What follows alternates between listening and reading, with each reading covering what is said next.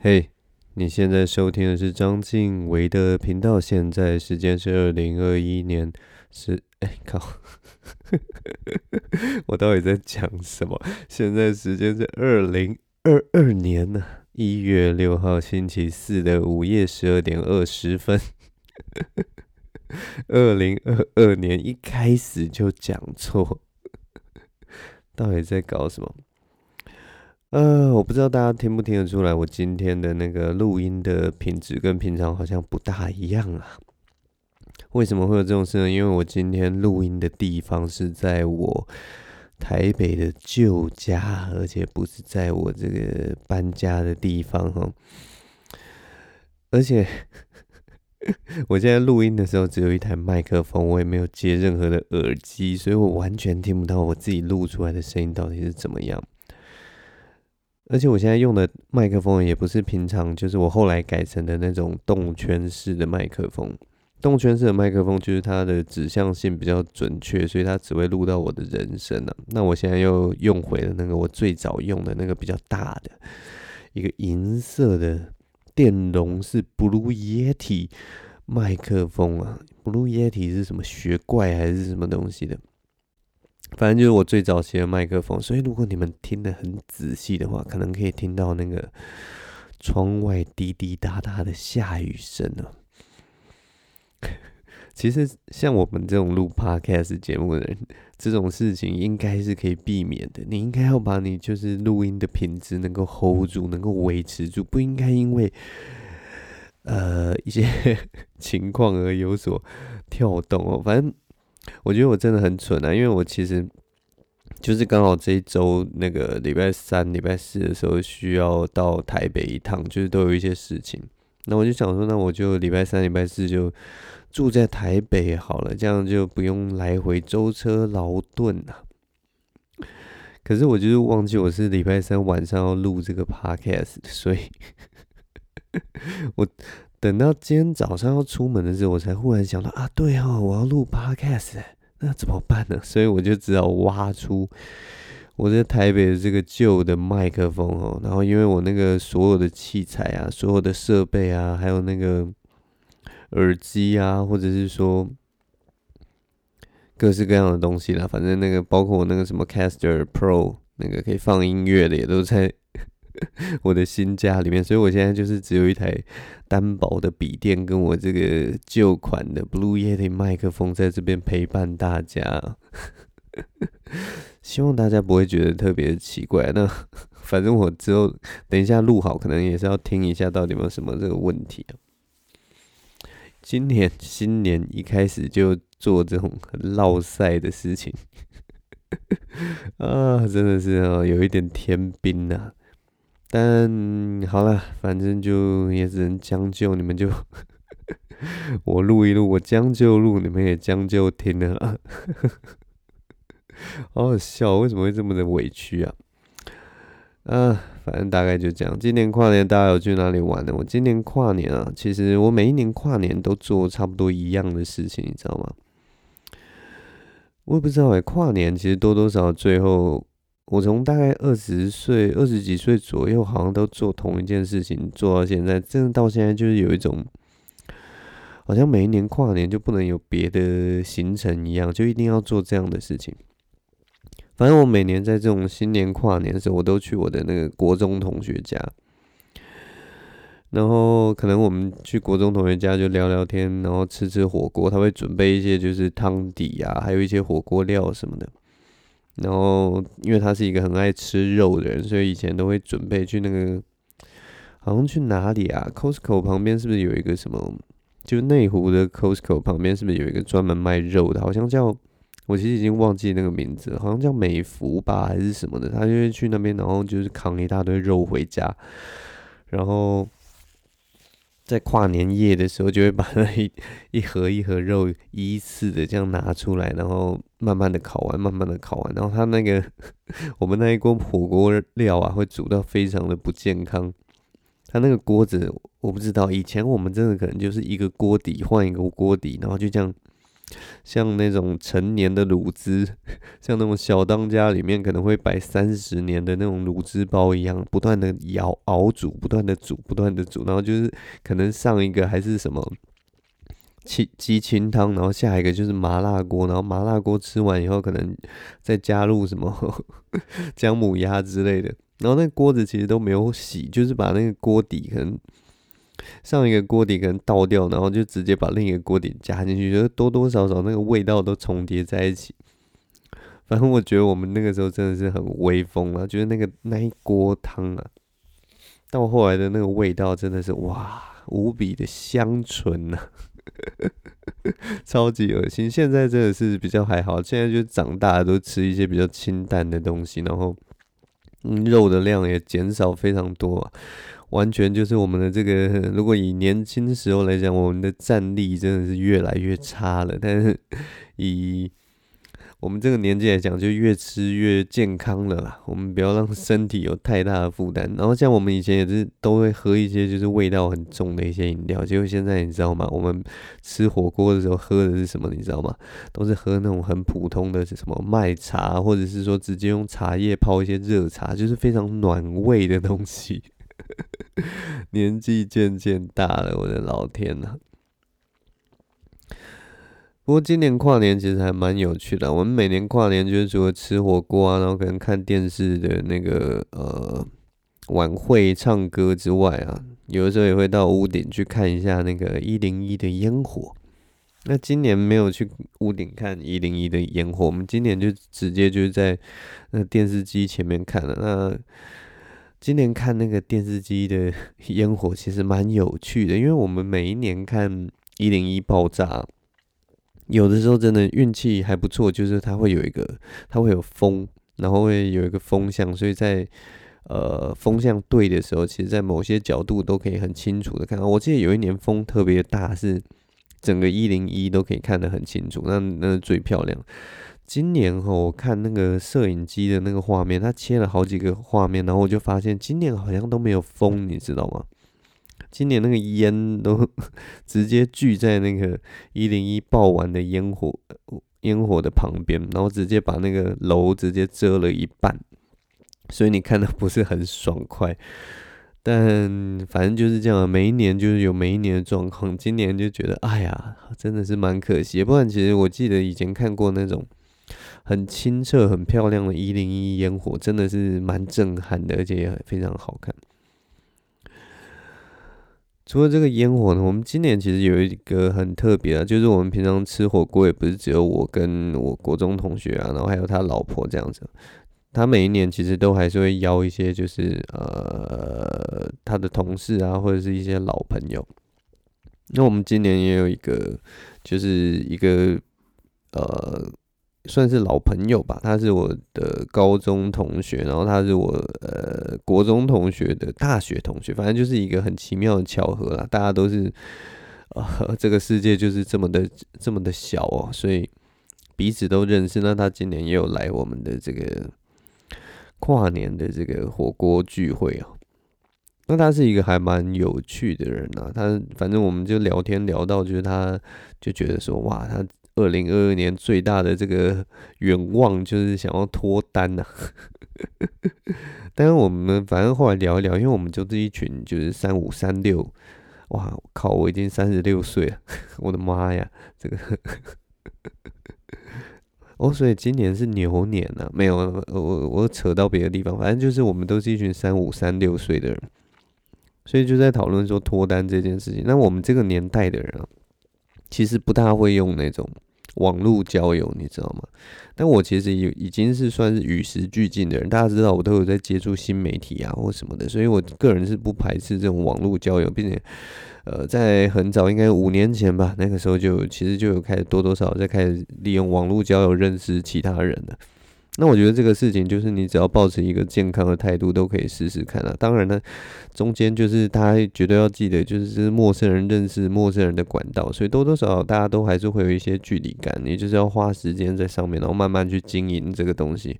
最后才有可能说说可能就是成为朋友这样子，然后或者是说能够更进一步。当然这是认真的管道了，但也有一些就是。随便你想要上去瞎鸡巴乱搞的，随便你啊。这就是一个非常就是很自在的东西。那我就开始推荐我那个同学，因为他说他想要二零二二年脱单嘛，然后我就问他说：“诶，那你有没有在用一些就是呃平常交友可以专用的一些那个交友软体啊，像是什么 Tinder 啊、探探啊，或者是什么？”我也不知道，我我个人听到一些就是比较成熟的人在用的，可能是那个什么 Pairs，什么啊，爱爱配族还是配配配什么族的，反正就是指爱派族之类的。然后还有一个好像是什么 Coffee and Bagel，但是好像前两三年开始，大家就是觉得说 Coffee and Bagel 是真的类似，比较像是大家都认真要。要以，例如说想要找到另一半稳定关系的那种人，那 Tinder 这种东西就是比较偏洋派的，大家都是喜欢，呃，比较 outdoor 的。我看到上面就是都会有很多，就是我以前的印象了。我以前印象就是上面会有很多什么登山的照片、出国旅游的照片。可是就是现在 Tinder 很好玩，就是你现在 Tinder 上面你都会看到那个。出国旅游的照片，我跟你讲，一定是两三年前的照片。你如果看到那种出国旅游的照片，或者是在国外的照片，然后那个人就是打扮得很漂亮，长得很漂亮，你就要直接就想说，这一定就是 好几年前的照片，绝对不可能。这疫情期间，哪有人 Tinder 上面还可以摆出国旅游的照片？这太羞耻嘛！太白白痴了吧，对不对？反正我就开始推荐他用这些东西，然后我觉得他的那个反应非常好笑，就是那是他第一次注册嘛，那我们就现场在那个火锅聚会上面直接帮他拍了两张照片。反正 Tinder 现在的那个规定就是要放两张生活照，那我们就直接帮他拍了两张帅照，一张用那个现在的那个很高级的手机的那个什么肖像模式帮他拍了一个，就是后面。就那种柔焦啊的那种帅哥照，然后另一张就是用我带去的那个相机，然后帮他再拍一张，就是另一张一张戴眼镜，一张没戴眼镜的照片。然后我们还帮他取景，就是这张站这边，另一张站另一边。然后我们还一直怂恿他说啊，不然这样了，因为你用的是 Tinder，不然你把那个 你把你的那个上衣脱下来，他里面有穿一件短袖，然后他是一个就是蛮壮的人。他他就是那种，我们那一天就是还有玩那种拉单杠的游戏。我不知道为什么我家就是我我我朋友家，他在那个天花板上 安装了一个很屌的一个拉单杠的那个 运动设施。然后我们那一天就是在那个火锅会吃到一半的时候，就说：“哎，那我来来来拉单杠。”反正就是一个很扯的一个聚会。但是我那个同学，就是那个想要摆脱单身的那个同学。哇，他真的是超强！他那个拉起那个单杠啊，不费吹灰之力，你知道吗？一下、两下、三下这样拉的，然后我们每个人都拉到那个脸红脖子粗，他可以边拉边跟我们聊天，超级猛的。然后他也是，我们就觉得他就是一个很优质的人，鼻子又挺，然后下巴的轮廓也是非常锐利，然后身高也不是说很矮，然后。身材又好到不行，那个拉，我就一直开玩笑说，因为看他那个背肌那种如此的强劲，我就说你是不是那个，你是不是衣服底下都是背肌啊？就是你，你其实真正的人就像木乃伊一样的，或者像火柴人一样这样子。然后你身之所以那个衣服能被你撑起来，是因为底下都是背肌，因为真的是太夸张了，他真的超好的，而且他条件超好，然后又有稳定的工作。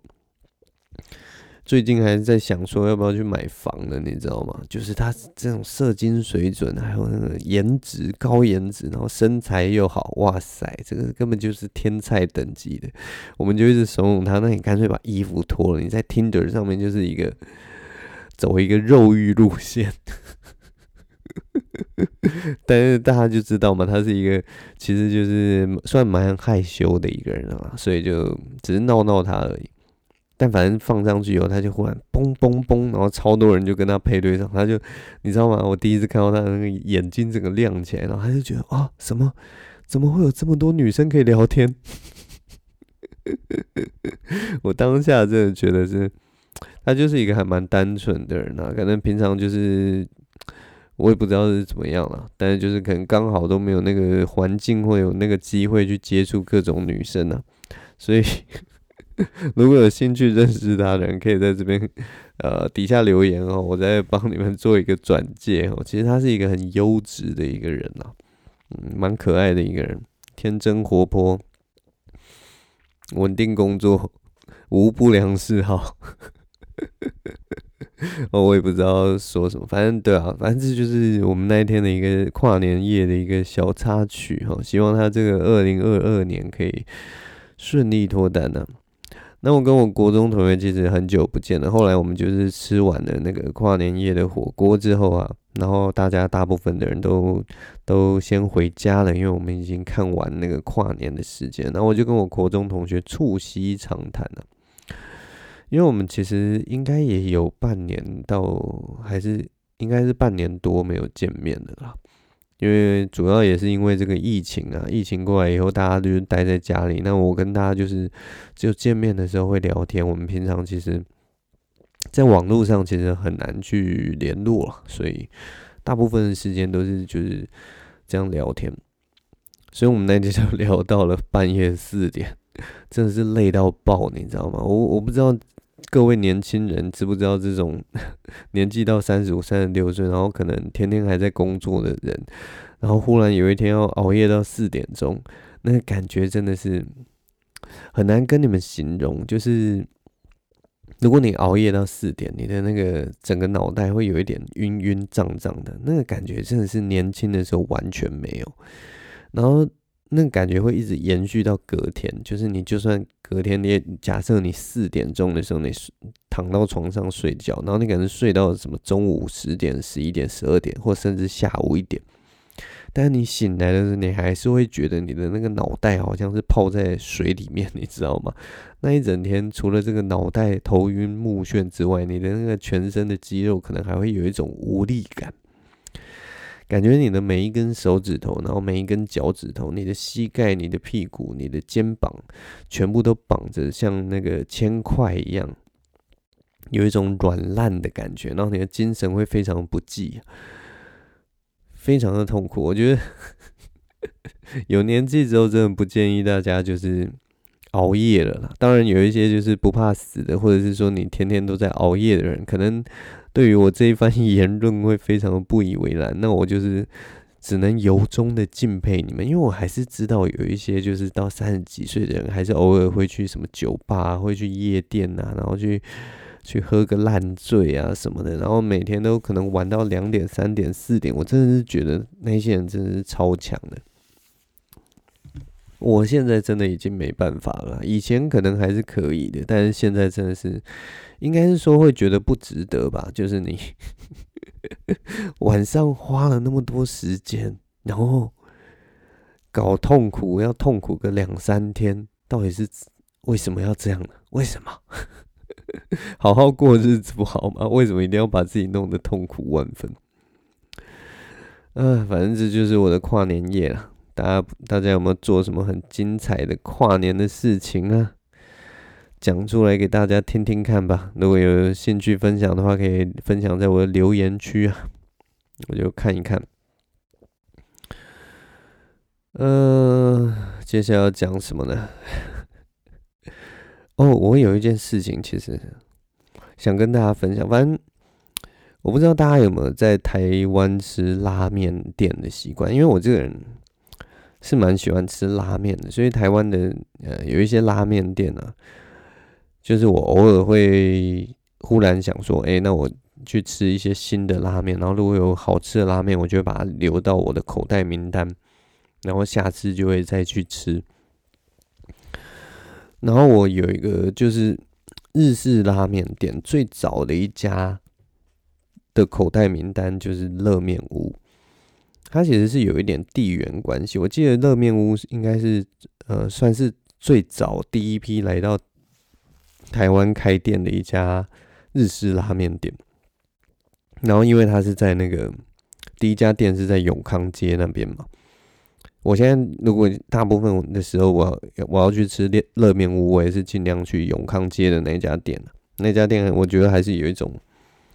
我不知道，就是一种怀旧的感觉吧。可能现在就是我去吃的时候，还有加了一份那个情怀的味道，因为在那个乐面屋里面呢、呃，充满我很多很多各式各样的回忆。那反正那不是重点，重点就是呢，我那一天因为就是真的是很久很长一段时间没有去乐面屋吃拉面了。然后我们那我那一天好像跟应该跟我女朋友吧，哦，就是我们去那个新北耶诞城吃吃饭，吃饭的时候就哎。就看到那个那边有一家乐面屋，我就想说，哇，我已经好久没吃，应该好几年没吃乐面屋了。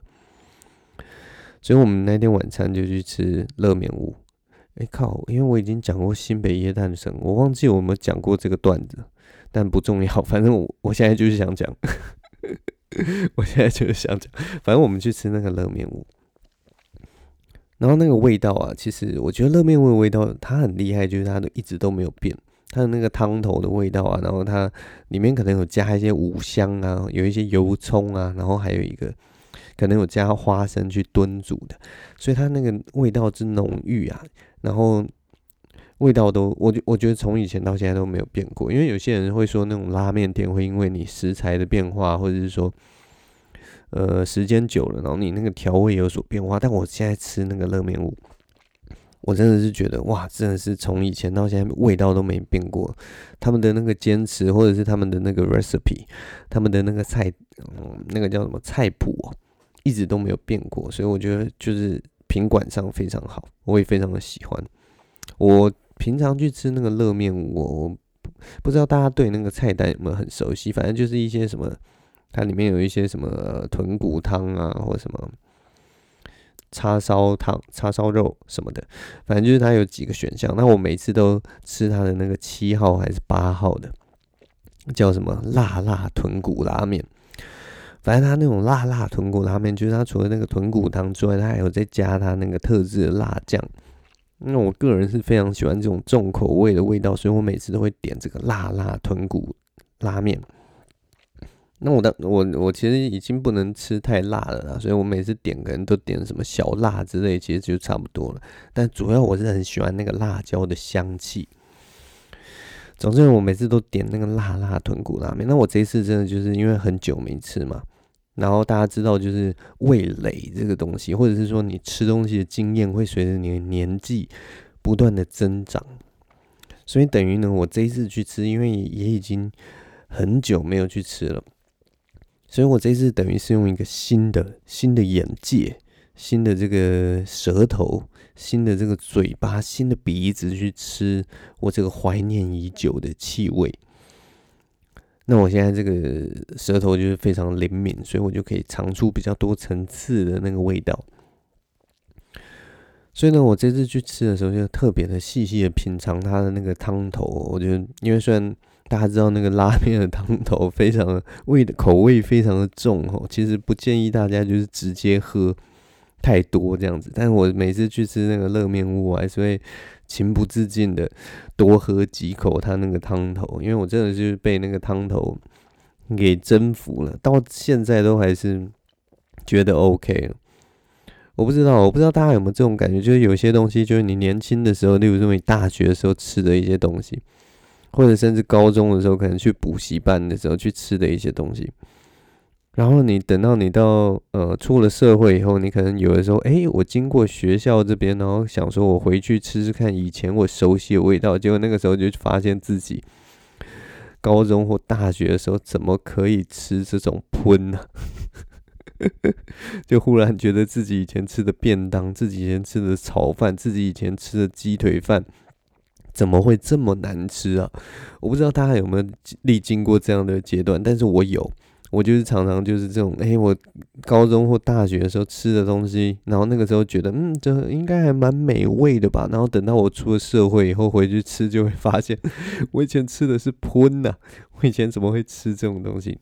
总之就是这样，但是热热面屋没有，热面屋只是让我觉得说，哇，这个东西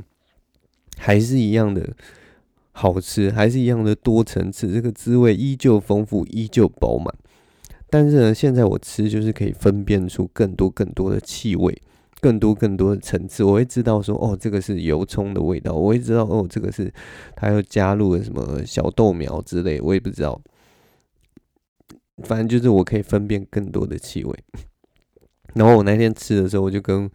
我女朋友说啊，我真的就是跟她分享了，我就跟她说，哎、欸、哎，我真的不知道为什么乐面屋的这个辣辣豚骨汤面，它就是能够抓住我的胃，它就是能抓住我的心。我每次来吃都有一种很熟悉的感觉，然后觉得很香甜，觉得很好吃。那我们就开始分析里面的东西，就是哦，它就是有用那个豚骨嘛，所以它有一个很很浓厚的这个猪肉的味道。然后它里面还有加那个有一点虾，应该是虾米的味道。它就有用虾米去炖吧，还是用虾粉？我也不知道，或用虾油，我不是不确定。但它里面就是有这个虾的味道。然后它又加了那个油葱，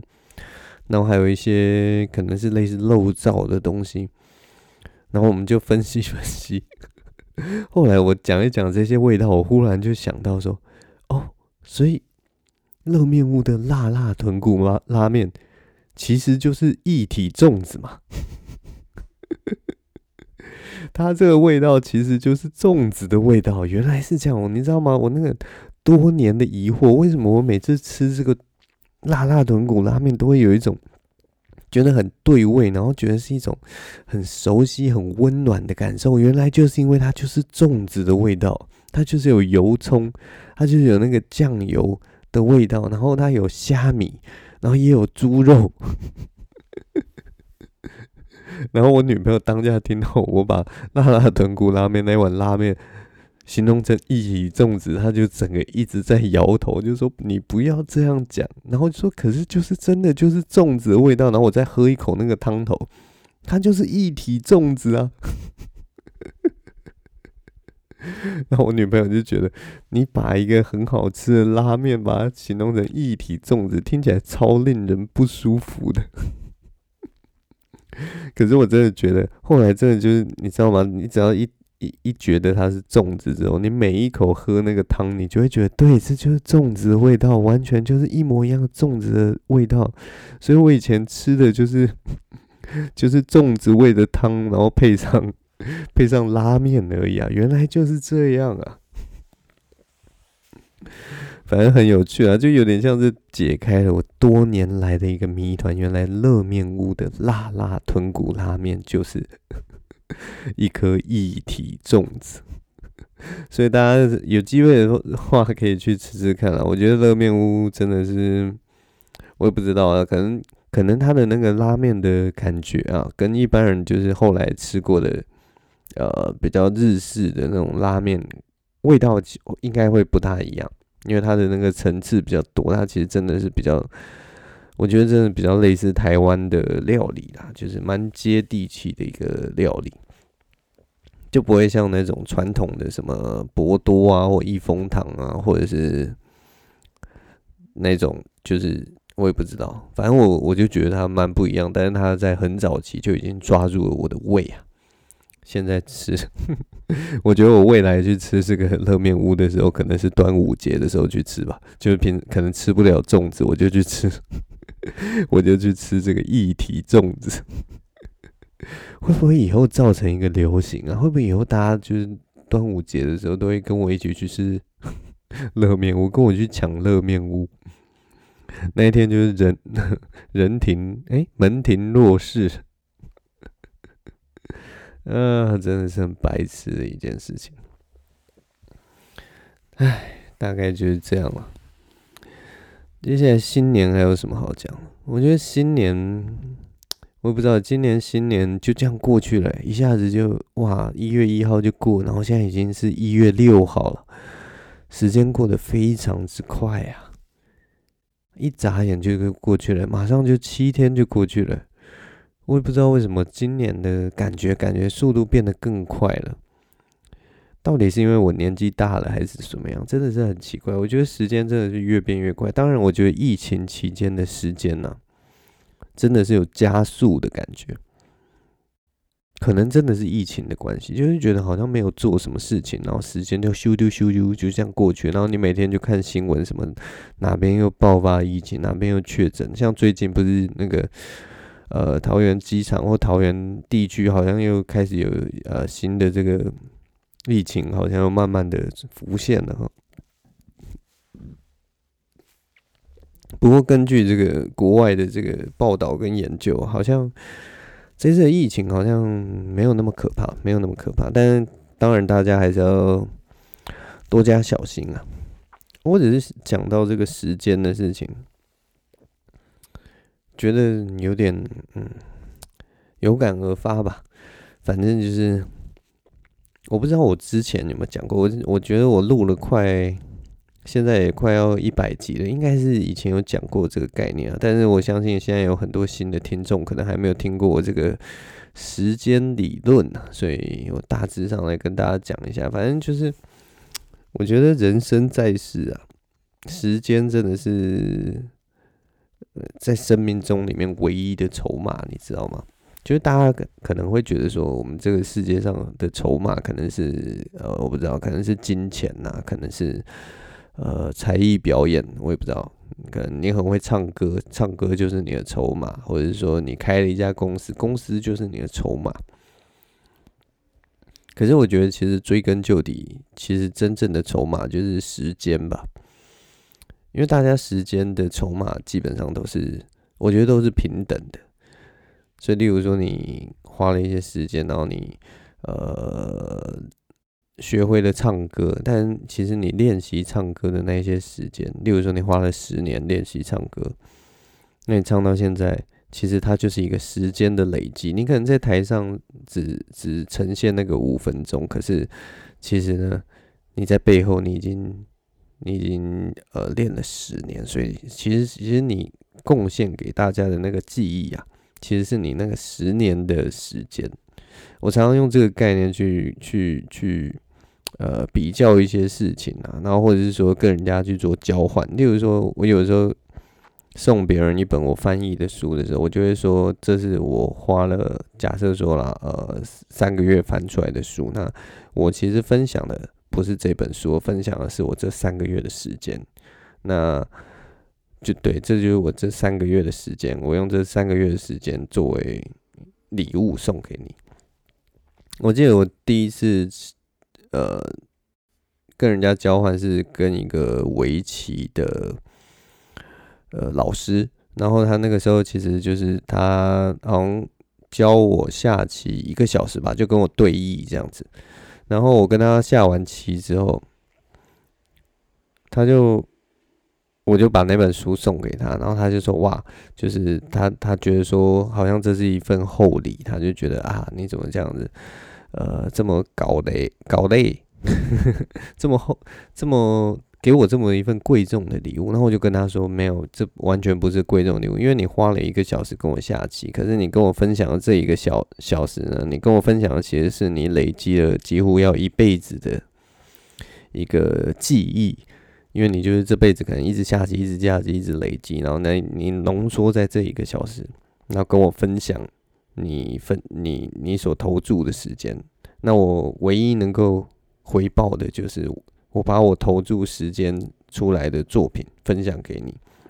那里面这本书也许这本书是花两三个月所翻译成的，但是它的那个文字的累积啊，可能也是我花了一辈子去慢慢累积、慢慢去磨出来的。所以基本上我们就是用时间来交换时间，然后它是平等的，没有说谁是呃比较就是谁的礼物比较贵重这样子。我觉得这概念很好，就是当你能够尊重每一个人对于时间投入在一件事情上面的时候，它其实就是我我觉得就是人人皆平等啊，没有分高低贵重。就例如说，呃，你去便利商店买东西的时候，你就会尊重那个在。便利商店打工的人，他也许就是花，假设他那个时候才二十岁好了，那他就在二十岁青春的时候，他可能在这里花了半年的时间，在这边呃用劳力换取金钱，那他投注在这里其实是那个半年的时间，他花了他半年的青春在这里，然后你花了那个十分钟跟他共处一室，进去买了一瓶宝特瓶。开水，保特瓶矿泉水，然后你跟他结账，这个时候他就他其实花的时间跟你花的时间是一样的，就你在那个十分钟里面，你们是做了一个时间的交换，然后你们眼神相聚什么的，说了一声谢谢，说了一声我也不知道你的发票在这边之类的，我也不知道了。反正我就会觉得说，如果人跟人的筹码，不管是呃交流的筹码，或者是说相聚的筹码，你都以时间为单位的话，就会发现大家真的都是平等的。像去年有的时候，我有的时候想不透一些事情，就是有些人会跟我说啊，对方的时间比较宝贵，对方呃什么可能每秒钟几十万上下或者什么什么，反正就是好像他的时间好像就比较贵重。那我可能就是因为自由工作者嘛，好像我的时间就不是时间，所以有的时候会觉得说，有的时候会觉得听到这样的论调会觉得不平衡，因为多多少少你会觉得说，诶，我的时间其实跟你的时间是一样的。只是你可能觉得在现阶段你比较忙碌，那我比较不忙碌，那忙碌也是你的选择，不忙碌也是我的选择，但我们所投注的时间成本是一样的，所以我会觉得那种就是有人说，哦，他的时间好像比较他比较忙，所以他的时间比较宝贵这种事情，我觉得，哎，我也不知道啦，就是有的时候会觉得有点唏嘘吧。但这就是我的一个生活的一个，嗯，一个想法啦。我会觉得说，时间真的是，呃，我们唯一的筹码。然后我们可以用时间，有些人用时间去换取金钱，有些人用时间去换取一个技能，或者是有些人用时间去换取娱乐。那所以那种时间 管理大师，值得敬佩的就是他能够把。他的时间有效运用吧，大概就是这样。新年就是讲一些这种，我也不知道这一集后面真的是蛮无聊的啊。希望大家就有听到一些有趣的东西。那因为在家里，其实我也没有办法确定，就是这个录音品质怎么样，大家就将就着点了。好了，那我也不要再 这种不。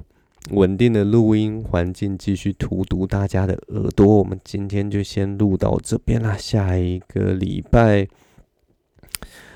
希望能够恢复原本的那个录音品质，还有录音的节奏。那那个时候再带给大家更多内容。总之呢，二零二二年呢、希望大家都有一个美好的开始啊！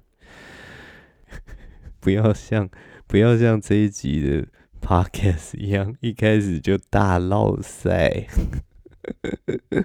好了，总之今天我们就录到这边。我是张静伟，我们下周同一时间再见了！新年快乐，拜拜。